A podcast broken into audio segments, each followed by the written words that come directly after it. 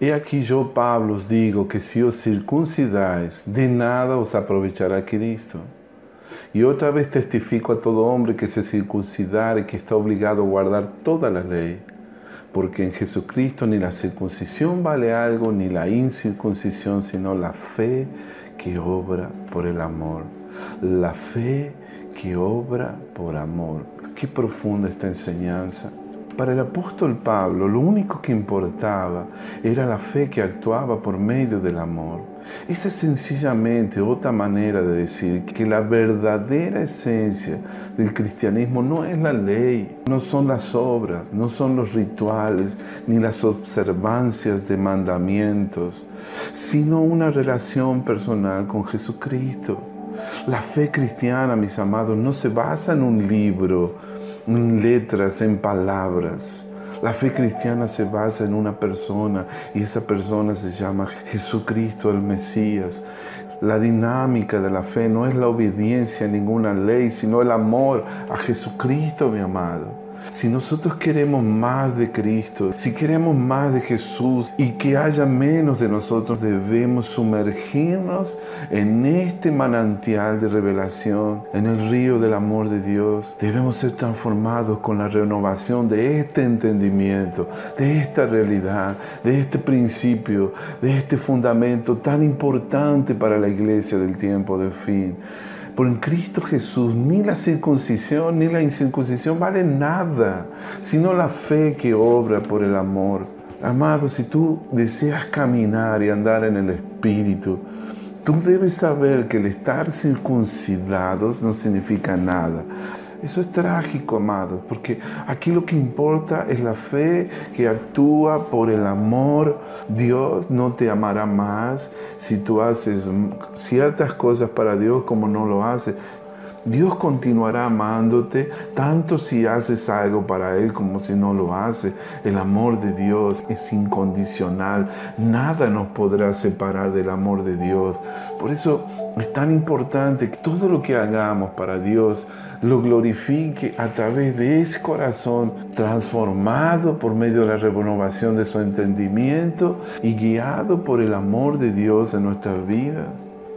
Amados, tú tienes fe, excelente, pero esa fe debe obrar por el amor. Si no funciona a través del amor, no es una fe auténtica.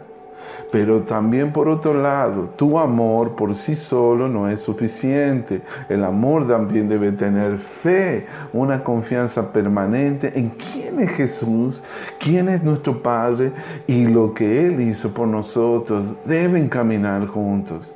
Quiero hablarte de esto porque hemos estado hablando de sacrificios en estos primeros días del ayuno de Daniel y le hemos dado un, un énfasis especial hemos visto una tendencia a acomodarnos en la zona de confort tan fuertes y por eso que Dios nos pide que hagamos sacrificios. Ahora, esta es la otra cara de la moneda. Por eso necesito hablarte de esto para que tú entiendas que los sacrificios sin la verdadera motivación no sirven de nada. Por eso Pablo escribió aquella famosa epístola, en Primera de Corintios, capítulo 13, y ahora permanecen la fe, la esperanza y el amor. Estos tres, pero el mayor de ellos es el amor, los sacrificios hacia Dios que no son motivados por un verdadero amor hacia el Señor no sirven de nada. De nada me sirve, dice Pablo. Inútiles. Vale la pena poder ver nuevamente Primera de Corintios 13 porque dice que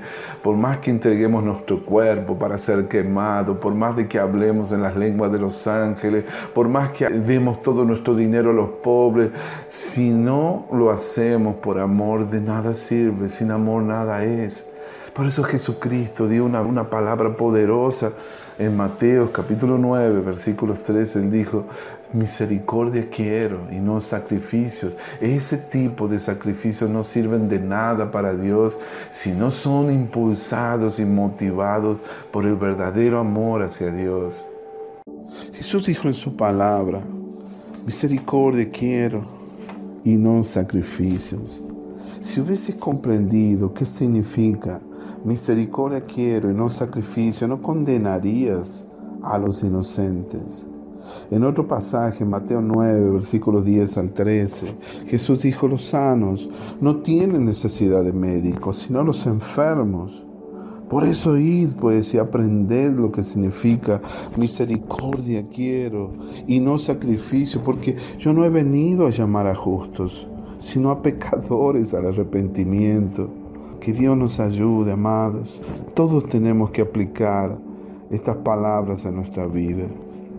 Porque hay algunas personas, hijos de Dios, que se creen tan justas, tan santas, tan correctas, tan políticamente correctas o religiosamente correctas, yo diría en este caso, que consideran que nunca cometen faltas. Siempre tienen razón. Las personas religiosas, legalistas, por lo tanto piensan, ¿cómo? ¿De qué me tienen que perdonar? Yo no hice nada malo. Yo hice las cosas bien. Yo no ofendí a nadie. ¿Por qué yo tendré que perdonar a los demás? Si tú, mi amado hermano, mi amada hermana, no eres capaz de perdonar, es imposible que andes en el amor verdadero de Dios. Es imposible que tu, tu, vida sea caracterizada por una auténtica humildad. Si tú careces de misericordia, de compasión, de benignidad, amado, te va a estar faltando algo fundamental para tu vida con el Señor, tu vida como discípulo del Señor. Porque el cristianismo, amados, la vida con Dios es, nuestra fe debe ser caracterizada por el amor y el amor es perdón y misericordia.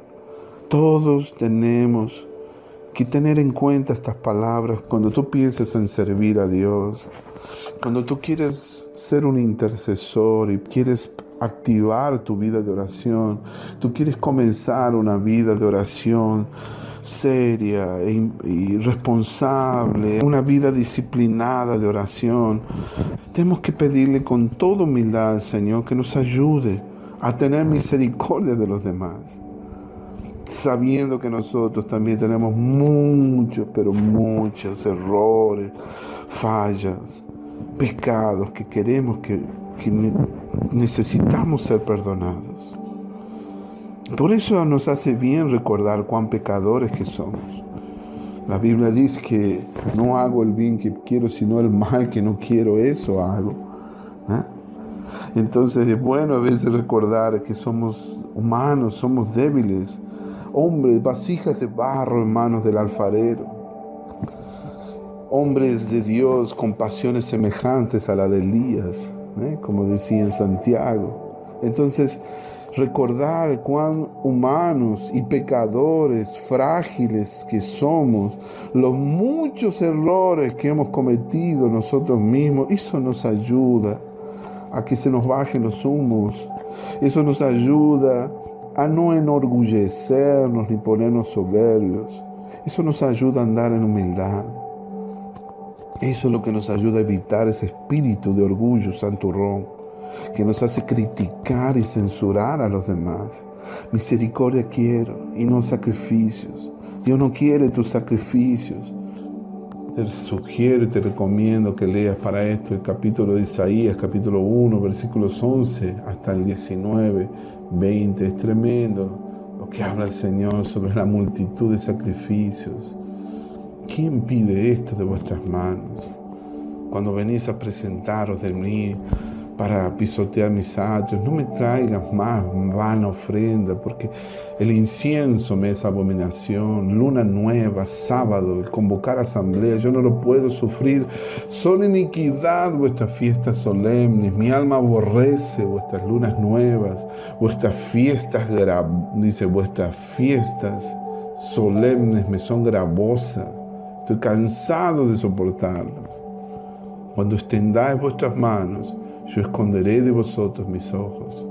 Asimismo, cuando multipliquéis la oración, yo no iré, yo no iré. Y eso es algo, amados, que me, me da tanto temor de Dios. Eso me, me, quebranta, me pone serio, me pone, me pone reflexivo. No quiero acercarme a Dios con esa actitud, con mis manos, sangres de sacrificios sangres de rituales. En los tiempos que vivimos no necesitamos más derramar sangre de animales. Los sacrificios son sacrificios de alabanza, de adoración, son sacrificios espirituales. Por eso en estos tiempos, amados, tú necesitas de pedirle a Dios que te libere. La buena noticia es que Dios nos puede librar si renunciamos al espíritu de religiosidad en nuestras vidas.